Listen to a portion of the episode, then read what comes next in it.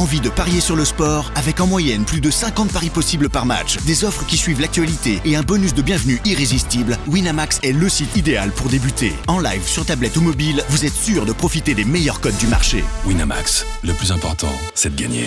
Les jeux d'argent et de hasard peuvent être dangereux. Perte d'argent, conflits familiaux, addiction. Retrouvez nos conseils sur joueurs-info-service.fr et au 09 74 75 13 13. Appel non surtaxé. Do you want to be a fighter? RMC. There's only one Tyson Fury. Fighters Club. I'd like to take this chance to apologize to absolutely nobody. Alexandre Herbinet. I am the greatest.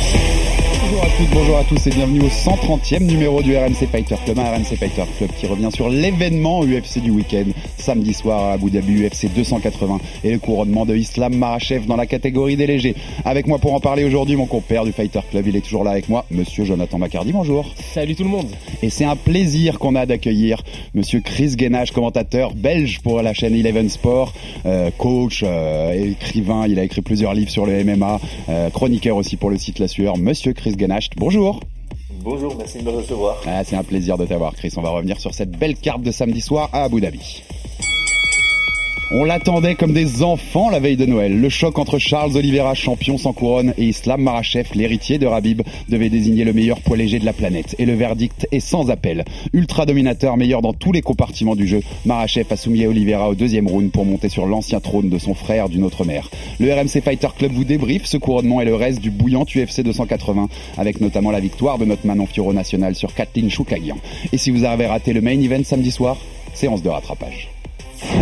Islam Makachev, numéro 4 de la catégorie. Short rouge pour le russe face à Charles Oliveira, le brésilien numéro 1 de cette catégorie. C'est tout de suite, coup de pied sauté. Oliveira. Oh, attention la Oh. gauche de Makachev qui a surpris Oliveira d'entrée. Garde haute pour Oliveira, très bien. Et le front kick. Première phase de lutte. Et c'est Oliveira qui tire euh, son adversaire dans la garde. Au niveau de la mâchoire, le contre. Oh le Magnifique projection. Ah, qui à passer. les Deux crochets sont rentrés pour Makachev. Oh, le kick. Superbe Ouais. kick d'Oliveira qui a surpris Makachev. Toujours des belles sorties hein, pour Makachev. Oh, Oh Et le contre. Il, est, Le contre. il, il accepte le sol. Il s'est fait contrer après la tentative de coup de genou sauté Oliveira. Et là, attention en bras tête. Ah, il a tapé. tape, il a fait taper. Oh là là là bras tête. Incroyable. Époustouflant dans les bras de Khabib. Il vient tout simplement d'anéantir l'un des plus grands combattants de l'histoire de cette catégorie, de détruire le Brésilien Charles Oliveira. Merci à Max Sabolin pour cette Ouais. prod sur ce, ce main event de samedi soir. Charles Oliveira contre Islam Marachev et le couronnement de Islam Marachev, le Dagestanais. Bon bah messieurs, euh, bon déjà je me mets, je me mets un peu de brosse à reluire, Joe. J'avais quand même le seul qui avait donné Marachev dans les pronos. Exactement. Donc voilà, je, te soulassais depuis des années là-dessus. Mais. Charles avait réussi avec ses performances, avec ce qu'il représente, à me faire douter, tu Ouais, sais. je me rappelle. Euh, donc euh, voilà, il y avait un doute parce qu'il y a une mystique, Charles Oliveira quand même, même je disais, mais la, la photo du cutting là avec les. Brésiliens vendredi, Le rite. Il y a voilà, il y a, il y a une mystique chez Charles, Charles Et- Oliveira qui faisait, qui me mettait le doute. Et en fait, même si je voyais Marachev gagner, j'avais jamais imaginé un scénario Non, non, comme ça. sûr. Il est dominateur debout, il est, il, est- il Ouais. gagne la partie striking. Enfin, c'est lui qui fait le plus de dégâts. Quand ça va au sol, eh ben, il est archi dominateur et il prend le contrôle. Niveau contrôle de hanche, même au clinch, euh, c'est lui qui a, lui qui a pris l'avantage. Euh, Joe, on en parlait dans le space Ouais. Twitter vendredi. Euh, et puis il finit par cet étranglement bras-tête au deuxième. Après avoir mis knockdown Charles, Charles l'invite à venir au sol comme il fait d'habitude, sauf que lui il y va et lui il termine Ouais. ça parce que c'est Islam Marachev. Euh, messieurs, que- comment vous avez vécu ce combat euh, techniquement? Qu'est-ce qui vous a je, vois- Voilà, j'ai pas vous demander si vous avez été impressionné parce que je pense qu'on est tous, on était tous mâchoire, euh, mâchoire qui tombe devant la performance de Islam. Mais qu'est-ce que vous retenez de, de ce couronnement, Joe et après Chris? Alors, la première chose, c'est qu'en préambule, dans l'après-midi, il y avait un combat au One. Tu sais, ils font des combats de grappling en cage. Et Ked Ritolo, qui est le champion de la DCC, des, en 77 kilos, euh, gagne par clé de talon sur le champion du monde de Sambo. Tu vois, ça faisait déjà vu- un peu des ouais. brésilien Sambo, donc ça pouvait être un, un bon présage pour, pour Oliveira, ça c'était assez marrant. Et puis au final, il n'y a pas eu, il y a pas eu de combat, il n'y a pas eu match dans la mesure où Oliveira, où euh, Makachev a été meilleur partout, tu l'as justement dit. Moi, il y a deux choses qui m'ont surpris Et j'aurais un troisième petit point. La première, c'est euh, la domination debout. On s'y attendait pas du tout. du tout. On pensait tous qu'Olivera euh, allait prendre l'ascendant dans ce compartiment du jeu avec la chance de Makachev, ça serait en lutte et en grappling. Et euh, Makachev a montré qu'il avait un striking qui avait encore progressé dans la précision, dans la simplicité, dans la pureté du geste. Et la deuxième chose, c'est évidemment la facilité déconcertante avec laquelle il, d'une part, il passe la garde d'Olivera, et deuxièmement, comment il, il, il le soumet. L'étranglement est parfait, il est parfaitement verrouillé. Et tu vois, euh, ça tape tout de suite. Sur un bras tête, il y a toujours un petit peu de temps, tu sais, tu peux toujours essayer de tourner un petit peu la tête, la pression essayer de trouver. Et moi, quand je vois l'étranglement lève, ah, il va ajuster son épaule pour vraiment. Et non, en fait, Oliveira euh, tape tout de suite. Tu sais, normalement, tu ajustes un petit peu ton épaule pour la rentrer vraiment dans la dans la dans la dans le cou de ton adversaire pour vraiment l'étrangler. Et là, ça veut dire une chose, ça veut dire que la pression, la pression de Makachev, elle doit être énorme. Donc euh, ça, ça m'amène à mon deuxième, la, deuxième chose qui m'a, la troisième chose qui m'a vraiment frappé, c'est euh, la puissance physique de Makachev qui était euh, à des, des années-lumière de celle de celle d'Olivier. Et apparemment, ceux qui étaient dans la salle, j'ai parlé des gens dans la salle, ont dit c'était encore plus impressionnant ce côté domination physique. Et la dernière des choses qui m'a vraiment marqué, c'est que pour moi, j'ai jamais vu un combattant aussi fort dans la catégorie des légers. Et j'inclus Rabib dedans parce que j'ai trouvé son striking extrêmement propre. Plus complet. Peut-être plus complet, peut-être plus propre, peut-être un petit peu plus fin, euh, agréable à, l'œil à regarder. Tu t'as moins ce côté force brute, euh, camion euh, de 3 tonnes qui te, rentre, qui te rentre dans la tronche. Et là, en fait. Même s'il y a encore des, petites scories hein, sur son striking, et notamment, on en reparlera après, mais, quelqu'un comme Volka peut les exploiter. Hein, alors, on en reparlera après, mais je pense que physiquement, ça va être compliqué. Oui, ça va être compliqué. Mais je laisse la parole à Chris, mais voilà, domination physique, domination technique, impressionnant, et je pense que c'est on suit ça depuis longtemps. Hein. On a vu BJ Penn, on a vu, euh, toi t'as vu Connor du 200 de l'UFC 205 en live. Je pense qu'on n'a jamais vu un poids léger aussi fort. Non, non, je suis assez d'accord. Euh, Chris, monsieur, monsieur, maître, maître tactique et technique, qu'est-ce que tu as retenu de, ce main event qui était si, si attendu entre Oliveira et Marachev? Bah écoutez, euh, un peu comme Joe, j'ai retenu les mêmes points et le point qui m'a aussi marqué, c'était sa, sa, gestion de l'agressivité de Charles Oliveira. On savait pas trop comment il allait réagir sur son pied arrière. Et en fait, euh, il a décidé de casser le rythme complètement de Charles Oliveira dès les premières secondes. Donc il n'a pas hésité, il n'a pas été là pour désengager au début du, du premier round. Ah, Après 10 secondes, il, sort son premier contre qui touche dans la ligne. Après ça, je pense qu'il prend confiance en, son pied-point. À l'inverse, Charles Oliveira se fait toucher euh, aussi, je pense, au niveau de l'ego et de sa confiance en lui. Et, euh, et, à partir de là, il a, il a complètement déroulé. Alors si on veut vraiment être très très très pointilleux, il y a encore des, des endroits où il peut s'améliorer, Islam, sur, son, sur ses déplacements et sur son positionnement de, de ses pieds quand, quand il envoie ses frappes.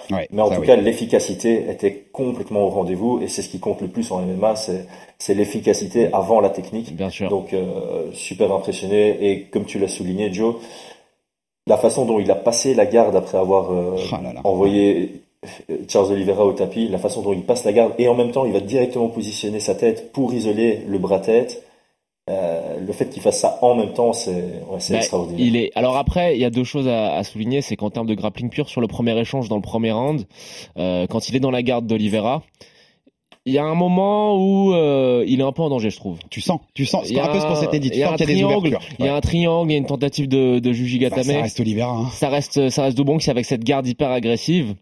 Et euh, tu sens que dans la garde, il peut avoir une petite ouverture, mais tu sens quand même que Makachev a, a cette puissance physique qui lui permet de rester, tu vois, de reposturer. Euh, d'ailleurs, il reposture très très bien avec la puissance qu'il a dans le torse pour échapper au triangle, au premier, à la première tentative de triangle d'Olivera. C'est ça, c'est quand même parce que... terre, moi je l'ai mais la puissance de tout quoi. Le contrôle de hanche, le tout, c'est quand même extraordinaire. Dans les dans les dans les petites erreurs. Pression quoi. Dans les petites erreurs, mais je pense que ça ne ça ne peut pas être exploité en MMA parce qu'il n'y a pas de, de Craig Jones ou de Gordon Ryan en MMA. C'est que quand il dans la garde au premier round, je pense qu'il y, a une jambe qui traîne et euh, si euh, Oliveira euh, était un, pratiquant du jiu-jitsu américain, je pense qu'il lui attrape la jambe et il tente la clé de talon. Mais bon, ça c'est vraiment un mini détail. Et enfin, on, en avait parlé avec Thomas Lubersan quand il disait ce qu'il faut, c'est que lors de l'amener au sol, enfin, faut pas, faudra éviter de faire du sol avec le mec du sol. Et en fait, moi, ce qui m'a choqué, c'est sur le deuxième le round quand il la séquence du, du finish, il est en demi garde Il y a Oliveira qui fait une petite erreur, hein, qui tend son bras, faut jamais faire ça. Mhm. Parce que euh, quand le mec a- est en train de prendre le crossface, si tu, si tu tends ton bras, tu t'exposes justement à l'étranglement bras-tête. Chris nous en parlera euh, mieux après. Mais euh, il est en demi-garde et puis il y a Oliveira qui fait cette, cette petite erreur, il capitalise tout de suite. Mhm. Tu sais, on avait parlé de l'opportunisme Ouais. dans la soumission On- d'Oliveira. On, on avait fait là. Là, il voit cette, cette petite erreur d'Oliveira, il capitalise tout de suite, il passe la garde avec, en enlevant le, en, en enlevant les, le- en passant son crochet butterfly, c'était du grand art. Mais ce qu'on avait, tu as raison, on l'avait souligné côté Oliveira et en fait c'est Ouais. c'est l'autre qui capitalise sur sur cette. Il tend le bras, il, il plie son bras et il lui prend la- le, le, le- le coup. Je sais pas ce que t'en as pensé, Chris, mais moi je trouvais ça euh, d'une réactivité assez impressionnante. Ouais, la, la vitesse d'exécution était, euh, était très très belle et euh, j'ai l'impression que Makachev et donc probablement Khabib derrière avait travaillé ça à l'entraînement parce que dans le premier round, il vient aussi chercher ce arm triangle, donc ce, ce bras-tête. Et là par contre, Charles Oliveira avait eu le très bon réflexe de, de descendre son bras et le passer en dessous de la tête de Makachev. Mais dans le deuxième round, je pense que le fait qu'il soit légèrement sonné, euh, Oui, oui, oui. la fraction de seconde n'est plus au rendez-vous. Et, euh, et voilà, avec une vitesse d'exé- d'exécution aussi euh, aussi rapide, couplée à la puissance d'Islam Makachev, je pense que c'est Bobby Green qui l'avait dit dans l'interview après le combat contre Makachev. Il a jamais rencontré quelqu'un d'aussi fort physiquement, que ce soit dans la cage ou à l'entraînement. Je pense que ça en dit long et ça s'est confirmé Ouais. ce week-end aussi. Et t'as vu, euh, Oliveira euh, essaye de défendre hein, le bras-tête en plus. Euh, Il fait, en fait, pour défendre un bras-tête, faut faire comme si t'é- t'étais au téléphone. Tu mets ton bras ouais. comme si tu téléphonais. Et en fait, même malgré ça, avec la Ouais. pression de La dingue, pression est trop forte. Tu sais ce que ça. En fait, je pense que c'était même pas un étranglement. Je pense que il lui, il- c'était la pression sur la nuque. Je sais pas ce que t'en penses, Chris, mais tu sais, tu t'en es déjà pris, je, suppose. C'est quand euh, le mec a tellement de pression en face, tu sens pas que tu vas t'étouffer, mais qu'il va te casser le cou.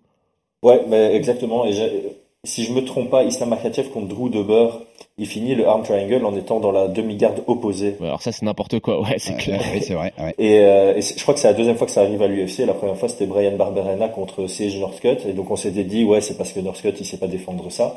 Mais ici, je pense que Dober, il est capable de défendre ce genre de, de, de soumission.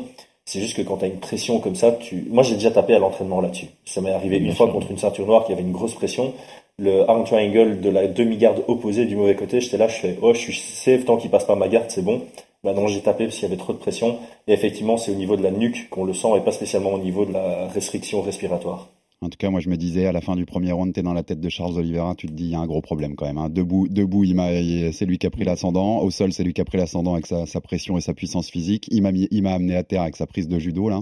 Euh, je pense que t'es pas bien quand Ouais. t'es dans la tête de Charles Mais- après ce premier round. Tu sais, pour, euh, pour rester sur un, sur un point technique, il y a quand même un regret que j'ai, c'est que avant le combat, donc il y avait donc le combat de Kade Rutolo contre le champion du monde de Sambo, il termine par clé de talon, et j'avais revu un, un quintet, je sais pas si tu l'avais vu Chris, c'était euh, Team Polaris, je crois, contre euh, une équipe de Sambo. C'était des mecs juste des champions du monde de Sambo, et Craig Jones les avait tous terminés euh, par clé de jambe, parce que les, Oui. les mecs du Sambo ont tendance à un petit peu laisser traîner les jambes. Il y a une clé de genou qui est particulièrement sale, euh, j'ai l'impression qu'il lui plie le genou en deux. Et c'est là où je me dis, je me suis dit sur le premier round, quand euh, quand euh, Makachev est, est dans la garde d'Olivera, tu vois sa jambe, tu la vois. Mais je pense qu'il voilà, et c'est la lucidité, les habitudes, c'est des choses qui se travaillent, mais c'est c'est dommage. Voilà. Dommage. Mess- Messieurs, deux petites autres questions sur ce, enfin, qui, qui découlent de ce, ce main event de samedi soir à Abu Dhabi. Euh, déjà, Islam le règne. Il vient de prendre la couronne de, de- voilà d'héritier. C'est l'héritier de Rabib qui a enfin la, la, vieille ceinture de Rabib. Euh, on dit toujours que les, les, les légers, c'est parmi les lightweights, c'est parmi la catégorie la plus, les plus denses à l'UFC, et c'est vrai. On va, on va rien retirer à ça. Par contre, moi, samedi soir, une fois que le combat était passé, j'ai Oui. regardé le top. Et je me suis dit, mais qui va aller le taper en fait? Personne. Qui va aller taper ce mec-là?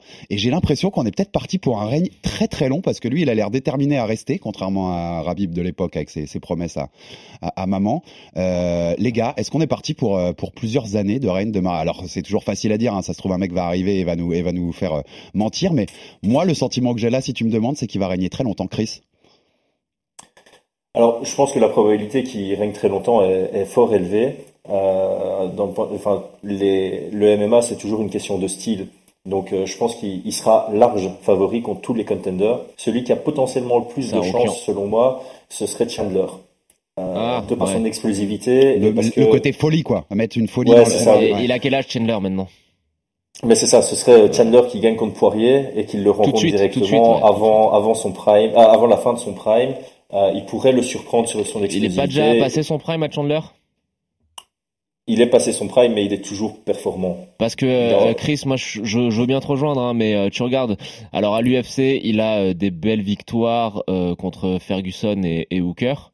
Mais quand il a affronté des, des, des, des combattants sérieux comme Gaethje et Oliveira, il a perdu et il a perdu un peu salement, surtout le combat contre Oliveira et même le, je trouve le combat contre Gaethje, c'est pas tant le brawl qu'on nous a vendu. Je pense que Gaethje était en contrôle et surtout moi ce qui m'inquiète c'est son run avant l'UFC où il perd contre des combattants de deuxième division quasiment. Hein.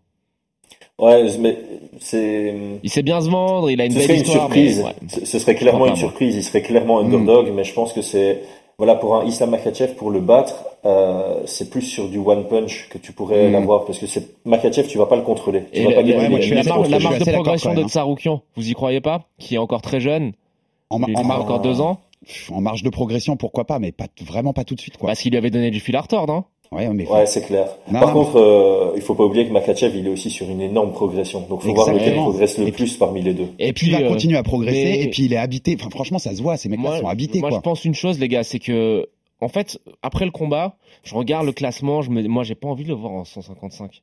Il va tous les rincer. Non, oui, moi je suis d'accord. Moi, ce que j'ai envie de voir, c'est qu'il monte, parce que même en 170 pounds, je pense vraiment qu'il rince tout le monde. Ah, je suis à- À part Ramzat, et on parlera de ce qui s'est passé après, c'est assez amusant. Et je pense que les deux se détestent. On se connaît, hein, c'est un Tchétchène, un Dagestani. Euh, Je pense que leur petit Mais- vidéo de réconciliation à la fin, c'était Kadyrov qui a passé un coup de Ah fil. voilà, Kadyrov réconcilie tout le monde dans la région. Dans la région, il réconcilie tout le monde. euh, Ramzat, t'as l'impression que c'est le gamin qui est puni à l'école et qui attend que ses parents viennent le tirer de là pendant, parce la, pas pendant la bagarre, le mec qui est à côté de Ramzat en survêt rouge, c'est le fils le de fils de Kadyrov. Kadyrov, ouais. Donc euh, je pense que en 170, il peut avoir un peu de challenge, euh, Rakhmonov et, et Ramzat Chimaev. Mais là, tu me dis, tu, on fait Léon Edward, Islam, euh, Islam Makachev. Moi, je pense que Makachev oblitère euh, Léon Edward. Si tu fais Islam Makachev, même Kamaru Usman, je pense que c'est très compliqué pour Usman. c'est chaud, c'est chaud. Ouais, c'est ça que moi j'ai envie de voir. Hein. C'est euh, c'est pour ça. Les légers, pour moi, c'est pas bloqué parce qu'il va monter. Il va monter au bout d'un moment. On, verra bien ce que, ce que l'avenir nous dira, mais moi je suis assez d'accord. Je pense qu'en welter, il, il arrose pas mal de monde. On va recevoir un invité, donc on va, on va finir rapidement sur, sur euh, Makachev Oliveira, parce qu'on vous, a, on vous a une petite surprise pour vous par rapport à cette UFC 280 qui va être avec nous. Euh, mais là, juste une dernière question, les gars. Volkanovski est monté sur le ring. Ouais. Euh, Marachev la call out, ça va se faire normalement si ça se fait à Perth en Australie, UFC 284 au mois de février. On aurait pu imaginer qu'il donne une revanche à Oliveira pour service rendu à Non. l'UFC. Ça aurait pu être à Rio en janvier. Finalement, ce sera contre Volkanovski en février en Australie. Le match-up, il est intriguant quand même. Moi, il m'intrigue pour la gestion, la façon dont Vol- Volkanovski sait gérer debout, ce qui peut être le seul endroit où il y a, il y a un chemin peut-être pour aller battre Marachev. Maintenant, j'ai l'impression que la, la puissance physique, la, la domination physique qu'il va pouvoir avoir sur lui, il l'a appelé Little Guy. Hein. Ouais. Euh, au micro, euh, Marachev a appelé Volkanovski comme ça. J'ai l'impression que c'est que c'est Ouais. pas passable pour Volkanovski. Je, je lui souhaite alors- vraiment bon courage, même si j'adore ce combattant et que c'est un super combat. Joe rapidement, Chris rapidement, mots. et puis on a un invité juste derrière. Alors en deux mots, je pense que la petite taille de Volkanovski, ça peut être un avantage aussi Mhm. pour euh, sprawler, pour défendre les takedowns. Je pense que dans son coin, j'en parle tout le temps, mais je pense que dans son coin, il a le, il a Craig Jones quand même, qui peut euh, vraiment lui apporter un très gros plus en termes de grappling euh, pour euh, défendre contre Makachev. Mais moi, le problème, c'est juste une question de puissance physique. C'est pas la taille, c'est pas les compétences techniques, ce que tu veux. C'est juste la puissance physique. Et je pense que Makachev, c'est un très très gros léger avec une Ouais, puissance ouais, physique ouais. démesurée. Euh, euh, oui, c'est un gros poids plume, euh, euh, Volka, mais bon. Mais l'autre est un gros léger. L'autre est un gros léger. Chris, un mot sur ça. Oh, ben c'est exactement ça. Je pense que si tu compares les compétences, tu dis il y a match. Il y a vraiment un beau Mm. combat à voir, ce serait équitable. Mais la différence physique, elle est, trop énorme. En fait, on a, t'as un Makachev qui est bien plus fort que n'importe quel lightweight. Et même si euh, Volkanovski c'est un gros featherweight, il sera au mieux dans la moyenne en termes de force physique des lightweight et donc il va se faire au clinch et, euh, et en lutte et au grappling, il va se faire dominer de par la puissance et en plus techniquement au sol, Volkanovski est très fort, mais Makachev est plus fort que lui au sol techniquement et physiquement et c'est là où toute la différence devrait se jouer. Alors, il y avait un tas de euh, combats qui nous intéressaient beaucoup sur cette carte, mais on va passer au deuxième pour lequel on avait un intérêt très national aussi. Notre Manon Fioro contre Kathleen Choukagian. Écoutez ça si vous avez manqué ça samedi soir. Et on est parti avec euh, Manon Fioro, tenue bleue, face à Choukagian, short noir. Attention, ce front kick là qui est parti très vite pour Kathleen Choukagian. Fin de la première reprise. Très très très serré. Et c'est vrai, hein, on entend euh, Taylor, Aldric lui dire accélère, accélère, on veut plus de rythme. hein. Bien, ce coup de pied. Et cette droite, elle est rentrée. Allez Manon, oui, la gauche. Avec la main gauche. Allez, tentative. Oui Magnifique, Manon Voilà, l'amener au sol De quoi nous faire des points dans cette dernière minute Ouais, ça, c'est bien, le changement de niveau. clinch, magnifique, coup de genou Allez, on termine Voilà. Oh là là, Antoine Taylor, je sais pas ce que vous en pensez, mais je pense que c'est bon. Manon the Beast Remercie à Max Abolin pour cette petite prod. hein, le moment où Bruce Buffer dit Manon Fioro et souviens pour ceux qui ont vu les images le grand sourire de Manon quand même qui après cette victoire, elle a battu la numéro 1 au classement. hein, ça fait ça fait quand même super plaisir. Et pour en parler, on accueille et on lui dit un grand merci d'être avec nous ce matin parce que je sais qu'ils sont revenus seulement hier de Abu Dhabi. Euh, Monsieur Aldric Cassata, le coach de Manon Fioro. Salut Aldric. Bonjour à tous. Salut, Salut Alex. Alexandre. Tout va bien? Ça c'est le retour s'est bien passé? Ouais, impeccable, impeccable. Vous êtes déjà à la salle? Je sais que tu es à la salle là. Moi, je suis déjà, alors, ma- ma- ouais, Manon est en vacances. Moi, je suis déjà à la salle puisque on prépare déjà beaucoup d'échéances euh, pour, le, pour les combattants de la team. Ouais. Euh, celui qui va ouvrir le bal, c'est c'est Virgile qui sera sûrement sur la carte d'Arès, mais je laisserai les gens d'Arès euh, communiquer dessus en temps et en heure. Et puis on verra. Il y a pas mal de combats. Ouais, il y a quatre ou cinq combats d'ici la fin de l'année. Ouais, il y a Miguel Haro notamment qui va combattre à Toronto, Ouais, c'est ça? Miguel Haro qui sera qui fera une ceinture au Canada, le retour d'Axel Sola au Bref également avec euh, avec son son nouveau partenaire d'entraînement euh, euh, un, un Ukrainien qui s'entraîne avec nous maintenant depuis quelques mois qui sera aussi sur la carte du Brève. Donc euh, il y a toute l'équipe qui recombat très rapidement là. Bon, bon, en tout cas, on continuera comme d'habitude de vous suivre, bien sûr, le, le Ah Boxing Squad de Nice et, et tous les talents qu'il y a là-bas sous, sous Aldric Cassata. Euh, alors, messieurs, avant d'ouvrir euh, d'ouvrir ce, ce débrief du combat de Manon, on va écouter Manon au micro de RMC Sport samedi soir après son combat, qui nous parle déjà dans un premier temps du combat, puis qui nous parlera ensuite de la suite. On écoute Manon sur euh, ce qui s'est passé pendant le combat contre Kathleen. J'ai trop voulu essayer de, la tenir en striking, alors que en fait je me suis rendu compte au troisième round que j'aurais pu la lutter, c'était beaucoup plus facile. Et voilà, je me suis un peu entêté là-dessus, à vouloir la finir, à vouloir absolument la striker, et c'était difficile puisqu'elle fait que désengager. Euh, voilà, en plus au deuxième round, elle m'a un peu touché au genou, donc euh, j'avais peur pour mon genou. Voilà, donc on écoute Manon qui nous a expliqué tout ça. Avant, avant de jouer son son pour la suite, on va parler, ben, on va débriefer le combat. Aldric, quand t'entends l'analyse de Manon, quelle est la tienne déjà? Pour te faire un contexte rapidement, je sais quand j'ai échangé avec toi là-dessus. euh, moi, en sortie du combat, j'étais le premier truc que j'ai noté, c'est son intelligence quand même de combat à Manon, qui met notamment ce takedown dans le troisième, qui va lui assurer la victoire, parce que ça pouvait être chaud. On connaît les juges et on en reparlera, euh, notamment pour le Yann O'Malley. Il peut y avoir des débats. On sait que laisser la décision au juge, c'est toujours compliqué. Là, j'ai trouvé qu'il y avait une intelligence dans cette gestion. Après, en re-revoyant le combat que j'ai déjà revu deux fois, euh, Aldric, je me trouvais qu'en effet, ce que tu disais sur le côté, manque de rythme, peut-être d'intensité, euh, peut-être manque de variété aussi, comme dit Manon, peut-être un peu trop entêté sur sur sur cette tentative debout et, et ce striking. Et, euh, et on sentait qu'elle était déçue et on la connaît, hein, euh, on la connaît bien, son côté perfectionniste, juste euh, voilà, qui qui veut que tout soit parfait. On sentait de la déception sur ça. Toi, ton analyse globale sur cette performance de Manon Aldric. Écoute, j'ai pas encore revu le combat de, à, à cette fois, mais, je, vais- te, te, donner ça à chaud. Bon, le premier round, elle est un petit peu en dessous. Après, je pense que voilà, première, première grosse carte d'un UFC en main card. Pense, euh, moi pour moi, c'est pas Kathleen qui le prend, mais les trois juges ont été unanimes. Je le trouve très serré, mais après, elle, elle, elle truque vraiment très bien, Kathleen. Elle a une façon d'envoyer des frappes hors distance en, en criant.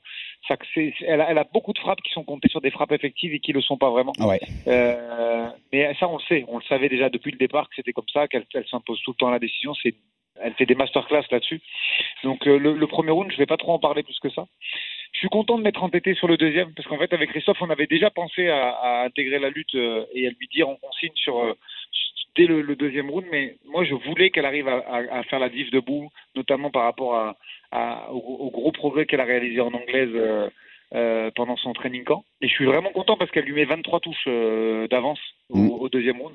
Donc elle a quand même fait une grosse diff euh, sur sa boxe au deuxième round et je suis content qu'elle l'ait fait. Sur le troisième, oui, là on a décidé d'intégrer la lutte pour être sûr du résultat et, et, et de, de, de gagner ce combat. Et elle a, donc en termes de coachabilité, elle a super bien répondu. Quand je lui ai demandé d'a- d'accélérer, même si c'était souvent, elle l'a, elle fait euh, de façon quasi systématique. Euh, après, j'ai envie de te dire, c'est un combat euh, qui est arrivé après une blessure. C'est toujours difficile, Mm. surtout quand, quand, quand c'est une blessure comme ça au, au- au genou. Tu, tu peux dire, ouais, il- il- même si les médecins ont été unanimes sur la solidité, sur tout ce qu'il y a, ben, elle, elle a eu des, des doutes pendant le combat.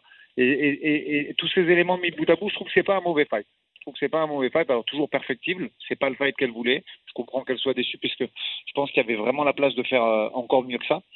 Mais je, je tire pas mal de- d'enseignements moi là-dessus. Moi, en tout cas, pour le travail et pour préparer la suite, je suis, je suis content du combat. Et puis euh, on, on le répète quand même, mais c'était la numéro un du classement des Oui, challengers, oui. très expérimentée, Kathleen Choukagian, qui, qui impose son faux rythme un peu chiant. On en avait parlé, elle le fait là, elle, elle met ses est jabs. dure à boxer, Elle est dure, hein. elle, tou- Elle dure touche, elle touche jamais vraiment si tu regardes. Si tu comptes vraiment les frappes euh, significant strike, tu vois ce qu'on appelle les, les frappes significatives.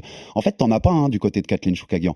Donc quand même maîtriser ce combat contre la numéro un du classement des challengers, même s'il y a des choses à améliorer comme dit Eldrick, ça reste une belle Oui, performance. mais en fait, je pense qu'il y a un- une déception qui s'explique par deux choses. La première, c'est que je pense qu'on a tous un peu sous-estimé euh, Choukagian, même si elle était numéro un, etc. Je sais pas pourquoi, on a tous, euh, on a tous tendance à penser que c'est pas une combattante d'élite, alors qu'elle est numéro un de la catégorie, qu'elle a des victoires sur tous les autres gros noms à part euh, Valentina et Andrade. Et euh, la deuxième des choses, c'est que Aldric l'a dit, hein, Manon peut faire euh, beaucoup mieux. Donc on s'attendait quand même à beaucoup mieux. On s'attendait à la, tu petite victoire signature, le, title shot arrive sans discussion possible, euh, parce que la championne actuelle est dominante. Mais euh, si tu prends tout ça en compte, que tu regardes le contexte avec la blessure, la préparation euh, qu'on a pu suivre avec ton excellent papier grâce aux insights d'Aldric, je te rends compte que c'est une super performance. Mm, ouais, bah, j'allais, j'allais en parler justement. J'allais te relancer là-dessus, Eldrick, quand même. Mais en effet, donc sam- samedi, moi, je vous ai, je vous ai proposé. Il est toujours dispo. Vous pouvez aller le lire. Le papier, c'est un peu sur la préparation, un peu inside, grâce aux, grâce aux portes que nous ont ouvert euh, Aldric et Manon euh, ces derniers mois. Et, euh, et en effet, c'est une préparation quand même qui est très semée d'embûches, qui est, qui est, qui est tortueuse. galère. C'est une galère. Il y a cette blessure au genou. Il y a, il y a des douleurs encore pendant longtemps. Ça compense sur l'autre genou. Il y a des infiltrations à l'autre genou. Résultat, Aldric, quand même, confirme-nous, toi, toi qui l'as vécu de, de tout près, mais c'est pas du tout une approche de combat facile qu'a eu Manon et elle a justement été à, eh ben, elle a su contrer tout ça pour aller chercher une victoire essentielle pour la suite de sa carrière. Ah oui, tout à fait. Le, le, le, camp, il a été, moi je l'ai vu progresser, mais après euh, il y a eu beaucoup de de- d'embûches au milieu avec cette blessure au genou, cette blessure au genou qui a occasionné des. bah, De toute façon, je, je vais pas. Est-ce que je trahis un secret si je dis qu'il y aura un film qui relatera tout ça de la part Non, d'RMC je pense t'inquiète pas. tu trahis pas de secret. Tu sais que c'est en préparation tout ça. Voilà, donc euh, les images sont là. Les, les auditeurs de ce podcast auront le loisir de, de pouvoir euh, voir ce qui s'est passé. Donc il y a eu des, ble- des blessures, ce qu'on appelle des blessures de compensation, puisque quand tu as un endroit qui est un petit peu euh, blessé, bah, tu compenses toujours ailleurs. Donc euh, ouais, il y, a, il y a un camp qui a été compliqué avec euh, avec blessure à l'ischio qui compense le, le, le LCA et, et bon nombre d'embûches, mais euh, riche d'enseignements et, et, et surtout de détermination et, et de et de d'investissement de la part de Manon et de l'équipe. Mais ouais, c'était super compliqué. Et puis on, on continue à avancer. Chris, puis une question pour Aldric, si peut-être? Euh, Aldric, est-ce que tu es euh, en accord avec Manon sur le fait qu'elle veut prendre encore un combat avant d'a- d'affronter Valentina? Alors, moi, je te dis clairement ce que j'ai dit à l'UFC, je le dis en, scoop euh, pour tout le monde, puisque j'interviens aussi sur le management de, de Manon. Euh, si on nous propose Valentina, on la refusera pas. Ouais, c'est ce que Voilà. tu disais l'autre fois quand tu étais au podcast. On pas laisse pas passer le train. On laisse pas passer le train. Non. Ouais. On dit pas non. Si l'UFC revient vers nous, je sais pas ce que l'UFC a en tête, euh, mais si l'UFC revient vers nous pour nous proposer un title fight, on dira pas non. Après, euh, l'important c'est pas ce que je pense, même si je, moi je te dis la vérité, je pense on, avec un, un avec 5-6 mois pour euh, bien rassurer Manon sur son genou, on est capable de la prendre. Maintenant. Ouais, ouais. Alors ok, c'était pas c'était pas le combat escompté, mais je je- je- j'ai vu le combat, je le connais par cœur, le combat de de de, de Kathleen contre Valentina. Et Valentina la boxe pas non plus. Hein. Mhm. Valentina la boxe pas, elle la lutte. Maintenant, a montré que sur sa lutte, elle, sur un sur un, et très facilement, elle l'a fait tomber. Euh, donc euh, je pense que même si la prestation de Valentina est forcément meilleure parce qu'elle l'a fini au troisième, euh, aujourd'hui, maintenant, elle peut très bien, avec un game plan approprié, euh, être extrêmement euh, embêtante, voire dominante sur Valentina. Je le dis. Alors, il y a des gens qui vont dire il est fou. Non, je suis pas fou. Ça fait 20 ans que je fais ça. Et compte tenu du gabarit qui est différent de, de Valentina, la différence de poids également, puisque aujourd'hui, c'est plus un secret. On a les poids le jour du combat. Et on sait que Valentina, elle dépasse à peine les 60 kilos quand Kathleen en fait plus de, de 64 le jour du fight. C'est déterminant. Donc euh, non, non, moi si on, si on si on propose Valentina, on la préparera et on la prendra. Après, si pour Manon, elle a besoin d'aller chercher euh, Grasso, puisqu'elles se sont un peu call out finalement. Hein. Ouais. Au final, c'est pas forcément Manon qui va la chercher, c'est Grasso qui dit qu'elle a intérêt, un intérêt tout particulier sur le fight Kathleen Manon, et Manon qui dit qu'elle aimerait bien la prendre. Donc, euh, si, si l'UFC décide de faire ça en synchrone, moi je pense que ça peut être Ouais, et puis- euh, euh, formateur et, et riche d'expérience de faire un synchrone avant de faire la ceinture. prendre cette expérience de synchrone. Et moi, pour rebondir ce que disais, je disais hier, j'étais dans le podcast Octogone de nos amis Samir et Omar, à, à qui on passe le coucou, et je disais que je pense que le gabarit et le cardio, moi je, reste persuadé que Manon c'est le meilleur cardio de la catégorie devant Valentina, là, euh, je, le pense et je le dis, et je pense que ça, ce sera des avantages à, son côté si elle doit affronter Valentina. Et, le coach et manager Aldric, si on lui dit soit c'est Grasso, soit je te donne la vainqueur de Murphy Andrade qui se fera en janvier à, à Rio, tu prendrais qui pour Manon Alors, euh, je, te dis pourquoi je préfère Grasso, mais c'est pas un côté stylistique. Il y y a aussi, mais déjà il y a un, un, un, un- un phénomène de temps. Là, on va faire euh, un petit contrôle pour Manon médical mercredi, mais à 99%, c'est rien de grave. Mhm. Euh, à partir de là, on aimerait bien une date sur mars-avril. Donc déjà, euh, le fait que, je crois que si je dis pas de bêtises, il est vers le 20 janvier, Ouais, l'UFC Brésil. Tout à fait. C'est embêtant parce que la fille qui va gagner, elle pourra pas être prête pour mars. Non, clairement. Ouais. Et, tu vois, surtout si c'est Andrade qui, qui, qui laisse quand même des plages souvent assez importantes entre ses fights. Euh, donc c'est c'est juste ce choix-là qui écarte un petit peu mon mon. Et après quand même, je trouve, moi, mais c'est un avis personnel, que stylistiquement, on se rapproche. C'était bien déjà de prendre Choukadian avant Valentina, et, et je trouve qu'avec Grasso, alors c'est pas tout à fait la même, hein, parce que Valentina lutte beaucoup et, et, et Alexa beaucoup moins, mais euh, je trouve plus proche que Grasso stylistiquement avec sa boxe anglaise très efficace qu'une une Andrade ou une Murphy. Il y a le le- l'arme de Valentina principalement, c'est son judo, je dirais.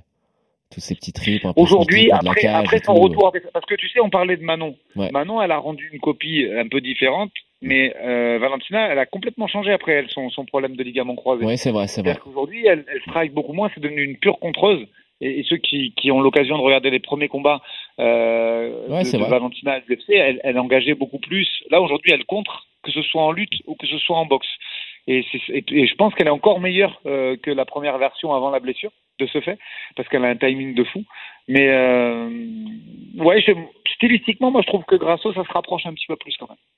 Bon, bah, on, te, on te remercie beaucoup, Aldric, en tout cas, d'être passé par, par le Fighter Ouais, Club euh, hein. au lendemain de votre retour euh, à Nice. Et euh, force pour la suite, pour tes, pour tes athlètes. Et puis, on se, on se tient au Merci courant à de vous, toute les façon. gars, toujours le meilleur potage du game. Et Chris, excellente analyse. Presque dangereux, euh, Chris Gainage, parce que c'est tellement précis ce qu'il dit qu'il donne des infos aux autres coachs. C'est très- Ces analyses sont tellement pertinentes qu'elles en sont dangereuses. Il faut lui enlever le clavier. Il faut lui enlever le clavier. Chris. Merci pour tes mots. Aldric, et à très vite, à très vite. Euh, on continuera bien sûr de, de te suivre avec Manon et tous les, les autres boxing squads. Messieurs, on a eu Aldric, donc je vous ai pas encore trop donné la parole, mais... un petit mot d'analyse sur le combat, sur la perf de Manon, sur ce qu'elle peut imaginer pour la suite. Est-ce que vous pensez qu'il y a besoin d'un combat en plus ou pas? Chris, euh, Chris commence et puis je te donnerai la parole, sûr. Joe. Euh, moi, je, reçois- je rejoins Aldric. Je pense qu'elle a, elle a déjà les armes pour pouvoir ennuyer euh, Valentina. Maintenant, clairement, c'est c'est jamais mauvais à prendre de, de faire un main event avant de rencontrer euh, Valentina pour un title shot, ne fût-ce que pour les 5 rounds, pour connaître aussi la pression d'être main event et pour avoir un combat supplémentaire tout simplement. Euh, Manon, elle est encore assez jeune dans sa carrière. Euh, je pense qu'elle elle est capable de battre tout le monde dans la division. Et donc, ça peut être, ça peut être clairement bénéfique pour elle. Joe. Moi, je, Aldric a tout dit. Hein. Euh, je t'ai dit pourquoi on, on était euh, de prime abord à chaud un petit peu déçu, mais à froid, ça reste une très très belle victoire. Maintenant, le truc, c'est que je pense qu'elle va être numéro un au classement, vu qu'elle a battu la numéro un.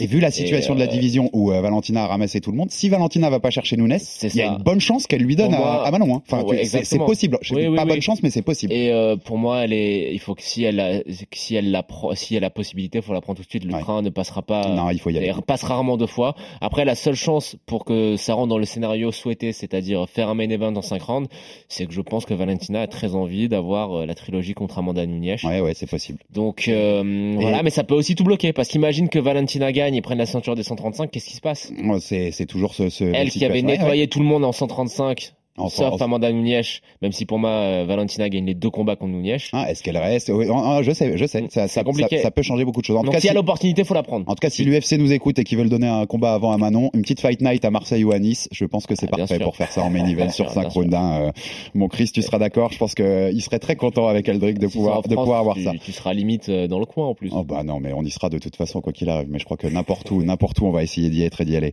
Euh, on passe au event, messieurs. Allez. Définition du combat très attendu, mais qui, a- qui fait un peu. On fait vite hein, là-dessus, un peu hein, On va pense, faire hein. assez Ouais. vite et on va être en mode coup de gueule, les gars.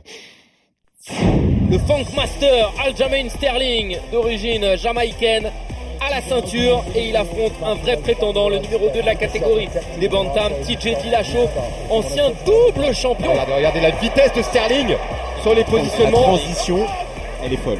Oh. Oh, il a touché, Il l'a ouvert. il a éclaté l'arcade. Il l'a ouvert. Oh, Oh il enchaîne maintenant la mâchoire. Waouh, waouh, waouh, le grand pound.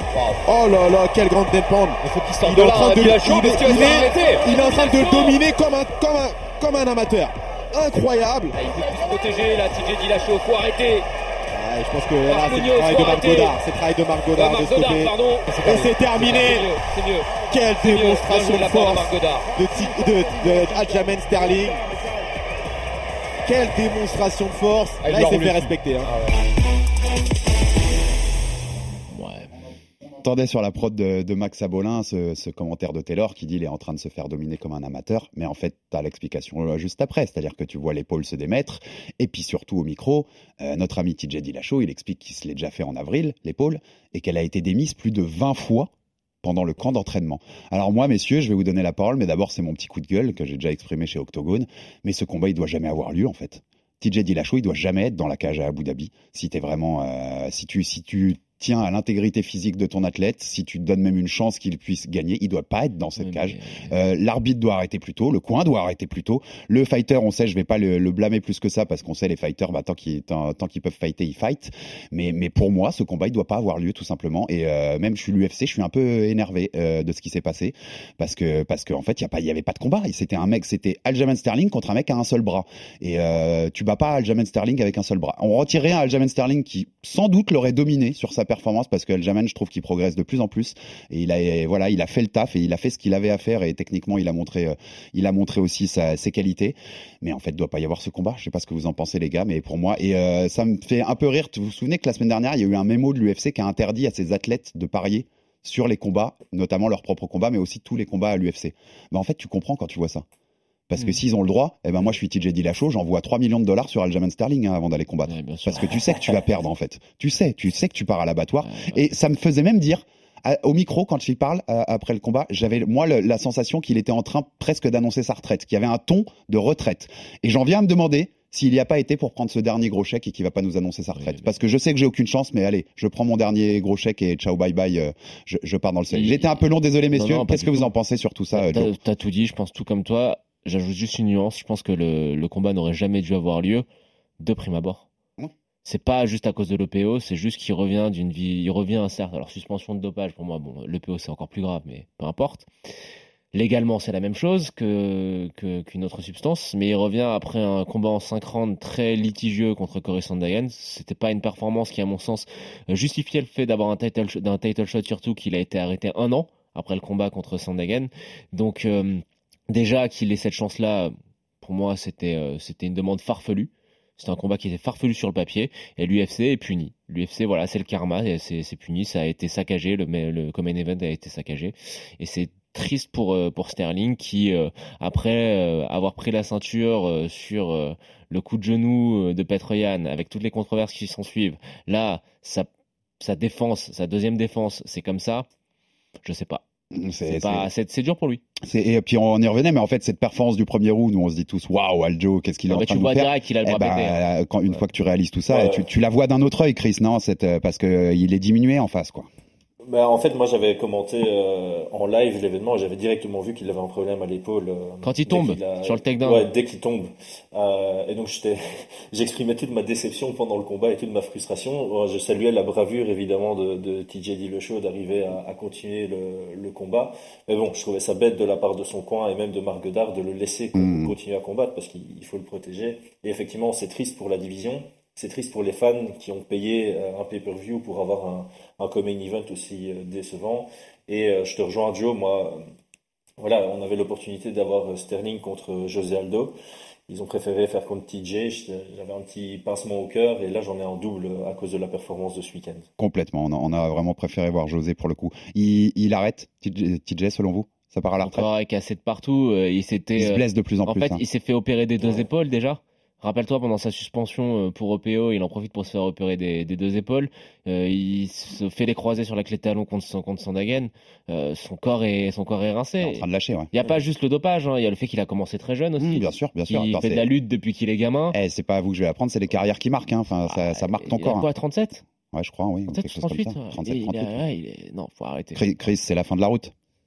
Ouais, je pense qu'il reviendra pas au niveau auquel il a, il a été auparavant. Et euh, moi, je suis toujours de cet avis-là. C'est pas, euh, c'est pas du tennis. Hein. Tu, tu prends des coups. Mm. Euh, à l'entraînement, pendant les combats, tu, tu diminues ton espérance de vie. Donc, une fois que tu as eu la ceinture et que tu sais que tu l'auras plus, bah, pourquoi continuer si ce n'est pour l'argent? Mais euh, Il voilà, en a du aujourd'hui- pognon, hein, je pense. Hein. Ouais, c'est ça, aujourd'hui. Et puis même aujourd'hui, quand tu as été deux fois champion de l'UFC, je pense que ton après-carrière, tu sais la gérer. Tu Ouais, peux tu être peux te vendre, tu peux te vendre. analyste, euh, enfin, t'as- t'as- tu peux devenir coach, tu as plein, plein de portes qui s'ouvrent à toi. Complètement, donc, euh, Chris. Il, non, mais- il a une gueule en plus, TJ. Enfin, il est, il est, il est, il est Ouais. ultra vendeur pour la suite de sa carrière. Après, ouais, il, a- euh, il avait pas fait un bar qui s'appelle Clean Juice, si c'est ça, oui, c'est qui est très drôle. qui est ouais. ultra paradoxal par rapport à sa suspension. Il a, il a de l'argent. Alors, il a ça. Il a une marque euh, d'épices aussi qui fonctionne très bien, qui est dans tous les supermarchés euh, américains. Et puis, on sait qu'il a de l'argent parce que rappelez-vous, quand il quitte la team Alpha Male, c'est parce qu'il a un contrat en or euh, au Colorado à Ouais, Denver. ah oui. Team, je sais plus quelle marque de supplément euh, de protéines lui filait euh, quasiment 100 000 dollars par mois, quoi. Ouais, non, mais à. Écoutez-moi, enfin voilà, on, on est à peu près tous d'accord sur le fait que oui, on, on est vraiment sur la fin quand même pour TJ. On va passer au combat le plus controversé de la soirée pour son résultat et je sais que j'ai face à moi deux personnes qui ont des arguments pour ce combat-là. On passe à Petre-Yann Chenomale. C'est parti pour le premier vrai test de la carrière de Sean O'Malley et euh, l'ancien champion de la catégorie, pardon, le russe Petroyan. Ah, attention à la gauche. Ouais, ça arrive de l'autre. O'Malley, il a peut-être été touché. Il a été Petroyan. touché, Yann. Il a été touché. Ouais. Et il remet la droite, amené au sol. Oh Et là, il lui a rendu, il est magnifique. Oh là là là là. L'épaule de Petroyan et amené au sol du russe. Il ne s'arrête pas. Petroyan lui a mis la main dessus. Oh, le coup de genou. Genou. Il est bien rentré. Crochet il a gauche et il a ouvert l'arcade. Il a bien ouvert l'arcade. Et le crochet gauche. Et la est O'Malley. côtés. Et la bagarre est lancée. Oh, Oh le Et la réponse avec le le crochet crochet. gauche de Yann de Petroyan. Oh, le kick. Et l'amené au sol pour Petroyan. Le stroll magnifique. For the winner by split decision, Sugar! Non. Oh, elle est belle. Non. Je vous l'ai dit. On jamais. Ah, on attend la réaction de Taylor Lapillus et de nos commentateurs à, à l'évocation de cette décision. Je sais, Joe, que dans des, des conversations WhatsApp avec des amis en commun, tu disais, euh, tu vas voir qu'ils vont le donner à O'Malley. Ils Euh, sont capables, ouais. Ils sont capables de le donner à O'Malley. Alors, pour résumer rapidement le combat, mes premiers rounds assez serrés, euh, où Petroyan commence en gérant bien. On avait dit de souligner dans les, les clés de ce combat, c'était la gestion de la distance notamment. Et Petroyan commence très bien les deux premières minutes. Il Ouais. est sur Sean O'Malley. Il il l'empêche de développer son jeu, ses longs segments. Euh, mais il y a rien de significatif, exactement. Et tout ce premier round, la difficulté, en le revoyant, j'étais beaucoup plus Yann en direct que je l'ai été en le revoyant, clairement. Et en le revoyant, tu te dis que c'est serré, qu'il y a personne qui met vraiment de coups significatifs. Je le donnerai à Yann pour le contrôle, moi, une nouvelle fois pour ce qu'il fait, Ouais. pour ce qu'il a fait. Mais, mais j'avoue que c'est serré. Le deuxième va clairement à l'avantage de Yann. Le troisième, tu peux clairement le donner à l'avantage de O'Malley, qui pour le coup, on le souligne, a fait une prestation magnifique et qui nous a, qu'en a surpris plus d'un sur ses qualités. Euh, il a, il a répondu, il a répondu au rendez-vous de Petroyan, qui est pas n'importe lequel fighter. Mais à la fin, moi, donc, même en le revoyant, je donne quand même 2-1 pour Yann. Et donc, le résultat est l'inverse de celui qui s'est passé. Mais c'est pas du tout un vol. En le revoyant, la, la différence que j'avais, c'est que c'est pas un vol. C'est euh, un premier round qui peut aller des deux côtés et qu'on donne plutôt à Yann euh, pour ce côté contrôle. Messieurs, je sais que vous avez beaucoup d'arguments là-dessus. Qu'est-ce que vous en pensez? Je lance Chris d'abord parce que je sais que je l'ai même vu faire un trade sur Twitter là-dessus. Chris, comment tu après? Parce que je sais que comme moi tu l'as revu, tu n'as pas fait qu'une vi- qu'une vision, qu'un visionnage. Euh, ton avis sur ça Erreur des juges ou pas, Chris? Alors, euh, quand je l'ai vu en live, euh, quand je commentais, j'ai été aussi surpris de la décision. J'avais 29-28 assez clairement pour Piotr Jan. Euh, quand je l'ai revu à froid, j'étais beaucoup plus, beaucoup plus dans l'hésitation. Je reste sur un 29-28 pour Piotr Jan, mais je comprends absolument les deux juges qui ont donné euh, le, le premier round à, à O'Malley. D'autant plus que eux, ils peuvent pas revoir, ils sont en live, Sur quel chacun son angle. Alors sur quel critère C'est que, comme tu l'as dit, hein, il n'y a rien de significatif de part et d'autre dans ce premier round. Euh, et quand il n'y a pas d'impact immédiat, tu dois d'abord te concentrer sur l'impact cumulé. Ouais. Donc l'impact cumulé, il y a une... le volume est légèrement à l'avantage de Sean O'Malley. Euh, et en plus de ça, son volume va beaucoup plus à la tête. Alors ça c'est une erreur, hein, mais dans les critères actuels, bon, les juges ont plus tendance à dire ok un coup à la tête vaut plus qu'un coup au corps, qui vaut plus qu'un coup à la Mhm. jambe. Et donc le fait qu'on a un Sean O'Malley qui a plus, un peu plus de volume, hein, on parle de 10-15% de plus, euh, et qu'en plus de ça il y a plus qui va vers la tête, ben t'aurais tendance à dire qu'il y a plus de d'impact du côté de Sean O'Malley. Et donc dans Après, ces si cas-là, tu vas- comptes plus le contrôle. C'est ça que tu veux dire. mais c'est ça. Et, Eh en fait, ouais. le critère 1, c'est effective grappling et effective striking. Mm. Le contrôle, ça va dans le critère 3. Donc, à- entre les deux, il y a le critère 2, c'est le, l'octogone control, qui va totalement à l'avantage de Piotr Jan.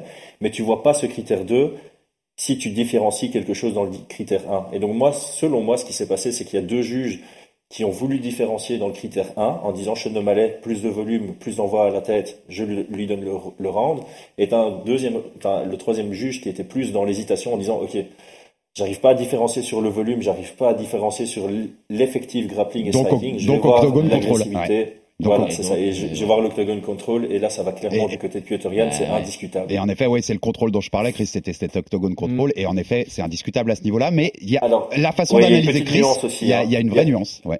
Ouais, il y a encore une nuance, c'est que il y a, il y a le contrôle, mais le effective grappling, si tu amènes au sol et que tu construis derrière, c'est considéré comme du effective grappling. Et là, le problème de Piotr Jan, c'est qu'il amène au sol, Ouais, il a un beau temps de contrôle, mais il passe pas la garde, il met pas de pression, il fatigue pas. Et euh, O'Malley l'attaque. O'Malley, l'attaque de sa pas. garde. Voilà, c'est ça. Et Mm. donc, Jan, il en profite au moment où Sean O'Malley se, re- se relève et il envoie deux, trois frappes, bon, Ouais. légères, mais il envoie deux, trois frappes. Donc, donc voilà, c'est- extrêmement, pour moi, voilà, c'est extrêmement compliqué. C'est plus Je nuancé, c'est plus nuancé que la première Voilà. fois qu'on en avait. Et, euh, C'est juste très serré, quoi. Souligné parce que tu viens d'en parler, Joe, mais euh, moi j'ai été impressionné. Parmi les choses qui m'ont impressionné d'O'Malley, euh, même euh, en défense au sol, euh, c'est pas mal. O'Malley. Bah, moi, je, même, j'ai trouvé qu'il avait tenté des choses, hein, offensivement, quand il Il était au vols. sol. Joe, toi, ton avis sur ce, cette erreur des juges ou pas? Non, euh, moi je le donnais à, à, à Piotr Jan aussi. Euh, Je pense qu'on est dans la même analyse, toi, moi et Chris, en et fait. en fait, je, je vais vous dire ce qui fait qu'il y a cette impression-là et quelles sont les conséquences. C'est qu'en fait, euh, les rounds gagnés par, par Yann sont plus clairement gagnés. Tu vois, il y a plus d'écart. Sur le troisième round qu'on donne tous à Sean O'Malley, O'Malley est touché aussi par Yann. hein. Tu sais qu'il y, a y pas mal de joueurs. Moi j'ai vu, hein, il y a quelques journalistes américains qui le donnaient 30-27. Ouais. Mais euh, Je suis pas d'accord, mais il y, en a qui donnaient Non, mais 30-27. tu sais pourquoi? Parce que sur le troisième round où O'Malley euh, blesse, euh, blesse Yann, Yann aussi blesse O'Malley. Hmm. Donc le, le round que O'Malley prend de manière unanime, tu vois, on est tous, il y a un consensus pour dire que le troisième round on le donne à O'Malley, euh, il le prend de manière plus serrée que Yann prend le, le second. Et en fait, si tu notes round par round, tu peux comprendre éventuellement que les juges les donnaient à O'Malley, mais le, le petit biais qu'on a tous quand on regarde le combat en live, c'est qu'on note plus sur le contenu, sur le contenu de l'ensemble du combat. Et sur l'ensemble du combat, tu sens que Yann est supérieur à O'Malley. Alors après, il y a toujours ce, ce- ce système de scoring round par round c'est- qui est, c'est- ça. en débattre. On pourrait, on pourrait parler du système de scoring au Je pense Pride. que chaque année on a des débats sur ce genre Voilà. de combat. Au Ouais. Pride, c'était plus sur le contenu que, sur, que, que round par round. Moi, je trouve que c'était un bien meilleur, une bien meilleure mo- mo- manière de scorer, on- mais que ça laissait un peu plus la, la place à des, à On des fera peut-être une émission un jour là-dessus Ouais. sur euh, ce qu'il faudrait changer. Exactement. Mais après, euh, le problème dans tout ça, c'est que là, tu te retrouves avec une situation où euh, on sous-évalue du coup la masse, hein, je parle de la masse, l'opinion générale sous-évalue la performance de Malé qui a été une prestation XXL contre le meilleur combattant de la division. Là, on se rend compte qu'il est capable de tenir son rang, qu'il est prêt pour euh, combattre pour le titre, que c'est pas juste de la hype, qu'il est, c'est un combattant d'élite. Et d'un autre côté, on a, on est tous, on a tous, ça génère un peu de sympathie pour, euh, pour Petroyan, alors que Petroyan a galéré, a galéré face au numéro 11 de la division. Mm. Et qu'il est censé être, à mon sens, le meilleur combattant de cette division-là. Parce que, je veux, je vois petit aparté, Tu- on parlait de d'accord avant. toi, oui. On parlait de Sterling avant, mais le deuxième combat, il le perd bêtement, il le perd sur une erreur de stratégie parce qu'il a- il accélère avant, il gagne. Donc pour moi, Yann, c'est le meilleur combattant de la division, mais il a galéré contre le numéro 11. Donc le fait que les juges, euh, y ce- ce- cette controverse, bah, tu sous-évalues la performance de Malé et tu euh, surévalues celle de Je suis Yann. d'accord. Hier, je disais, hier, je disais, c'est terrible parce que même dans la défaite, on aurait souligné qu'O'Malley avait fait un, un super combat.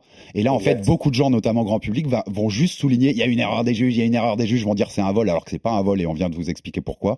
Mais il va y avoir ce côté-là. Et Chris, j'avais aussi bien aimé, je crois que c'est toi qui as dit ça euh, aussi sur Twitter. Tu disais que le fait que beaucoup aiment bien Yann et n'aiment pas O'Malley et que peut-être que ça joue aussi un peu parfois dans, le jugement notamment du premier round parce que bah t'as envie de voir Yann gagner quand euh, c'est ton petit favori ton petit chouchou entre les deux quoi finalement Bah, c'est ça, j'a- j'avais repris les propos de Brian Boulan, donc je vais pas m'approprier le, le crédit là-dessus. C'est lui qui a notifié que Effectivement, chez Nomalia, il y a quand même pas mal de, de gens qui ne l'aiment pas du tout. Et Piotr Jan, il a beaucoup, beaucoup de fans. Et donc forcément, et, et ça c'est humain, je pense que je peux pas en vouloir à quelqu'un qui, qui, met son émotion dans sa volonté de voir quelqu'un gagner. Mais si tu veux avoir une discussion euh, sur Twitter ou ici, euh, ouverte et intellectuelle, tu dois mettre tes émotions de côté, Ouais, tu dois regarder comment est-ce qu'on score en combat, qu'est-ce que j'ai vu pendant le combat honnêtement, et là, la réalité, je pense que tout- toutes les personnes qui ont, euh, tous les médias qui ont cette compréhension de comment scorer un fight, euh, il y en a beaucoup qui l'ont mis sur Twitter. Le lendemain du combat, ils ont dit ah merde, j'ai revu le combat et euh, je suis beaucoup moins persuadé que Piotr Jan a gagné. Mais c'est typique d'un combat qu'il faut revoir. Il y a une controverse, C'est Pour, ça. euh, mais c'est pas un vol. Il faut non, le non, refaire. c'est. Et, et c'est bien de le ça- revoir. Ça appelle un rematch. hein, et puis c'est bien de le revoir à tête reposée grâce à ça. Mais ça appelle euh, surtout la, la revanche en 5 rounds. Ça, ça peut appeler un rematch, je suis assez d'accord avec toi. Ça, moi, moi, ça me 50, plairait bien. de toute façon, on verra ce qui se passera. Dans la semaine, Dana White avait dit que potentiellement le vainqueur affronterait le il a- vainqueur il de a- Sterling Dillashaw. Il a pédalé en Donc arrière. euh, Sterling, euh, ce qui ferait Sterling au malais, là, dans l'idée. Euh, là, il a un peu pédalé en pédalé, Il a arrière. parlé de Cerudo. Sterling, exactement, ça parle de Cerudo. Sterling, lui, il a, il a call out euh, Chito Vera. Vera. Chito Vera. Donc on va voir comment ça va se passer. Il a collade ces- tout le monde. Il a la collade Cerudo, il a collade Ch- Chito Vera. et On, on va bien voir ce qui va se euh. passer chez les Bantam. Mais messieurs, on est un peu en retard, mais je vous laisse 30 secondes chacun. Benel Darius, Ah. Mathéus Gamrot, qui était un, Eh. un- euh, voilà, on l'attendait, les puristes, on l'attendait, on était en, et, et, et on l'a tous noté. Ce qui est génial avec ce combat, c'est que tu l'attendais, les, les geeks un peu du, du sport de combat, à- à- parce que cette opposition était géniale. Et puis au bout de 30 secondes, les mecs, Ah, ils le font un scramble. scramble, ouais. Les mecs, ils te font un scramble où t'as juste la mâchoire qui tombe et tu te dis, mais c'est quoi ce niveau, Ah. quoi? Donc messieurs, 30 secondes. Vite. Votre, euh, votre analyse et votre plaisir technique devant Darius Gamrot, victoire de, de, Benail Darius euh, au troisième round. Moi, je vais aller très vite. J'in- J'incite juste ceux qui ne l'ont pas vu à le regarder. Puis c'est un régal et tu vois que l'expérience de Darius euh, a payé. Juste. euh, Il revient fort au deuxième, là? Ouais, dans mes, j'avais pronostiqué victoire de Gamrot par clé de cheville droite dans l'axe. À la fin du second round, le truc était quand même un problème. À la fin du second round, il l'a. Il est pas loin. Il y a 10 secondes de plus, je pense qu'il a verrouille. Il est, il est en effet pas loin. J'ai eu une grosse pensée pour toi, comme beaucoup euh, qui- Ouais, qui avaient entendu le space. euh, L'entraînement avec Chouchinski, etc. Je me dis, il va, il va. il- En tout cas, eh, Ben- Darius, l'expérience. Je te dis Ah, comment il revient au second round alors Ouais, il le premier il est dominé. est. Euh, son anglaise à la fin, euh, la façon, dont- enfin vraiment euh, Et- chapeau Benail Darius parce que parce que ça c'est une victoire méritée Et contre, du coup, et contre un client. Hein. attention, juste, juste à tous les, il y a beaucoup de podcasts maintenant, etc. Les gars, faites vos, faites vos devoirs hein, maintenant. hein. C'était pas, c'est pas, je suis pas euh, la- leur plus de science pour voir que Gamrot a fait la DCC quoi. Non, non. Je l'avais vu, je l'avais suivi, mais euh, voilà, les gens qui disaient euh, au sol, machin, etc.